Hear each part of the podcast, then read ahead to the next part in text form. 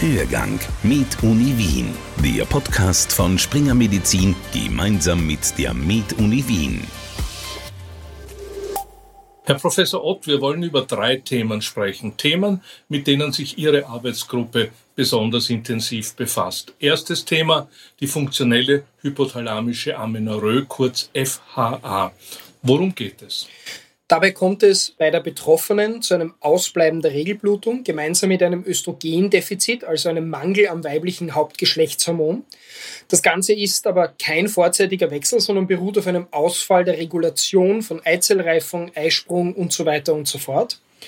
Interessanterweise weist fast die Hälfte der betroffenen Frauen auch das für das PCO-Syndrom typische Bild der Eierstöcke im Ultraschall auf und damit ist die Gefahr der Verwechslung mit dem PCO-Syndrom gegeben, also die Gefahr einer Falschdiagnose und das ist durchaus klinisch relevant für die individuelle Patientin, weil der Östrogenmangel ganz andere Konsequenzen nach sich zieht, wie zum Beispiel einen Knochendichteverlust. Welche Art von Hilfe können Sie betroffenen Frauen bei diesem Problem anbieten? Also wir haben in einer rezenten Studie eine Formel zur Differentialdiagnose zwischen diesen beiden Bildern erstellt, die dann in etwa 90 Prozent zu einer richtigen Diagnose führt. Die Formel kann man in unserer Publikation von der Kollegin Beitel und Mitarbeiterinnen nachlesen und das auch online finden und steht daher auch allen Gynäkologinnen und Gynäkologen zur Verfügung. Da muss man drei Hormonwerte einsetzen und dann kommt man zu einem sehr hochverlässlichen Ergebnis. An dieser Stelle ein Hinweis an unsere Hörerinnen und Hörer. Sie werden in der Ärztewoche dann genau den Link zu dieser Internetseite sehen können und selbst sehen, was sie für sie leistet.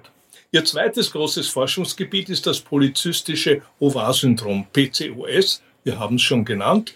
Der unregelmäßige oder sogar ausbleibende Eisprung betrifft etwa 10 Prozent aller Frauen. Woran forschen Sie hier? Also viele Frauen sind unzufrieden mit den vorhandenen üblichen Therapieformen. Die gehen über die Pille, über Diabetesmedikamente, das sind die meist eingesetzten. Und wir haben ein Nahrungsergänzungsmittel getestet, das ist eine Nahrungsergänzungsmittelmischung, die bereits am Markt verfügbar war und damit ganz gute Erfolge erzielt. Ich denke, dass das Präparat vor allem in Kombination mit anderen nicht hormonellen Therapieoptionen dann für die betroffene Frau rascher und effizienter zum Erfolg führen kann. Ihr dritter Schwerpunkt betrifft vor allem Kinderwunschpatientinnen. Worum geht es? Wir haben uns in den letzten Jahren vor allem mit der Funktion der Eileiter und der Abklärung der Durchgängigkeit der Eileiter beschäftigt. In den letzten Jahren ist ja auch die ambulante Gebärmutterspiegelung, Hysteroskopie immer wichtiger geworden. Jetzt bei uns erst beginnend, aber zum Beispiel in den USA und in Frankreich äh, schon sehr häufig eingesetzt. In Österreich, wie gesagt, hält das jetzt auch Einzug, aber derzeit ist es eher nur an den medizinischen Universitäten üblich, da die Kasse das auswärts eigentlich nicht zahlen würde. Jetzt ist es so, dass man ja relativ schnell zu einem Ergebnis kommen möchte, um der betroffenen Frau zu helfen. Und wenn bei einer Frau mit unerfülltem Kinderwunsch eine solche Hysteroskopie durchgeführt werden muss, dann sollte das Maximum an Informationen rausgeholt werden. Und äh, immer mehr Frauen sind betroffen, sie sind auch immer älter und wie gesagt daher diese Notwendigkeit zu einer raschen Hilfe.